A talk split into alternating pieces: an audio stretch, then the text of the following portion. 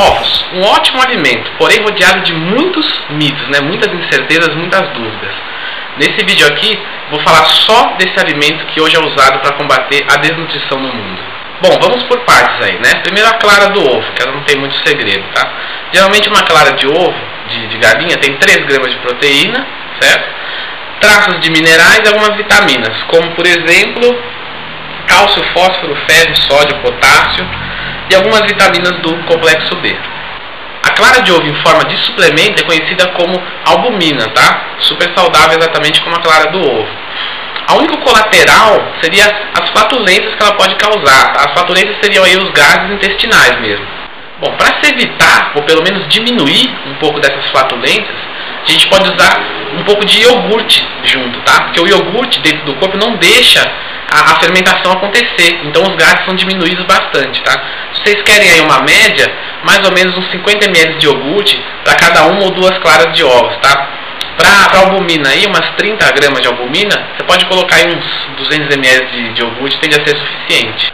Existe uma outra opção aí, que é o carvão vegetal, né? Porque às vezes o iogurte a gente não pode colocar, porque a dieta está um pouco restrita. Então esse carvão vegetal funciona do seguinte, você pode comprar ele na farmácia ou mandar manipular, tá? É bem barato aí, mais ou menos uns 10 reais você compra uma quantidade legal.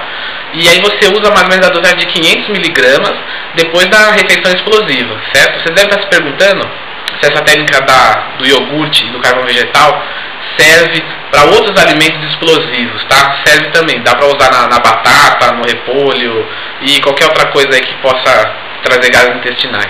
Bom, vamos aí à parte mais injustiçada do ovo, né? A gema do ovo. A gema do ovo tem 3 gramas de proteína, ou seja, ela tem metade da proteína de um ovo. Quando você joga uma gema fora, você está jogando metade da proteína fora também, tá? Tem aí mais ou menos cerca de, 6, de 5 a 6 gramas de gordura, tá? Sendo 1,7 saturada e o resto só gorduras boas aí pro seu corpo. Eu dizer aí gorduras boas para definir as insaturadas é até um pouco errado hoje em dia, tá? Hoje a gente já se sabe que um pouco de gordura saturada é bom para o corpo, é benéfico. Você precisa da gordura saturada. E o ovo é legal porque ele tem um balanço entre gordura saturada e insaturada muito bom. Então, em vez de se preocupar com gordura saturada, pelo contrário, fique tranquilo, porque está num balanço muito bom para o seu corpo.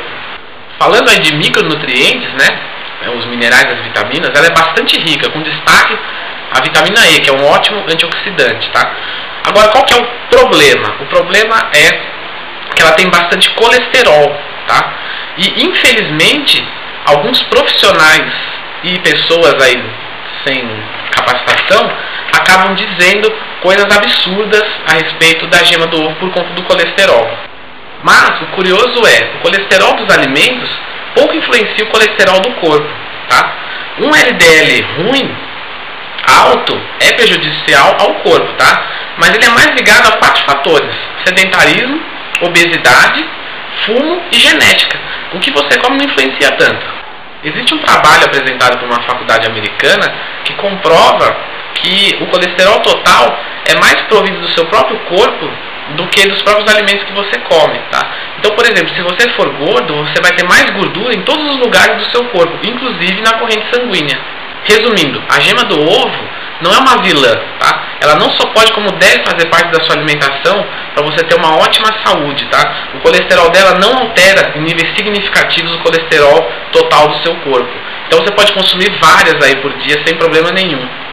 E agora vamos à terceira parte do ovo, que seria a casca, que todo mundo pensa que é 100% inútil, quando na verdade é um grande concentrado de cálcio aí que pode ser colocado na sua dieta. Existe uma técnica aí que é pegar as cascas dos ovos, colocar no forno por uns 15 a 20 minutos até elas ficarem bem secas, né?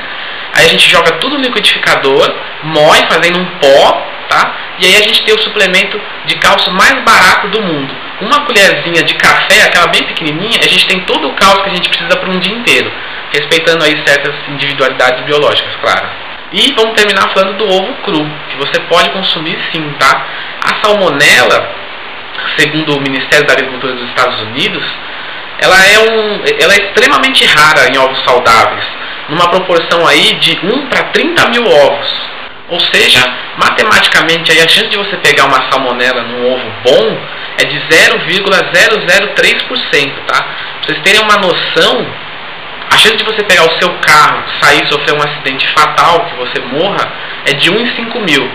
Apenas estou mostrando aí que se você comprar ovos frescos, de qualidade, a chance de você se ferrar é praticamente impossível, tá? Se você abrir um ovo e o cheiro dele estiver normal, a cor dele estiver totalmente normal, a chance de, você, de ter alguma coisa de errado ali é praticamente nula.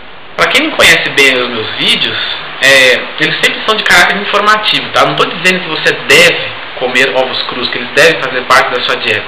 Apenas que você pode comer ovos crus correndo um risco de praticamente zero.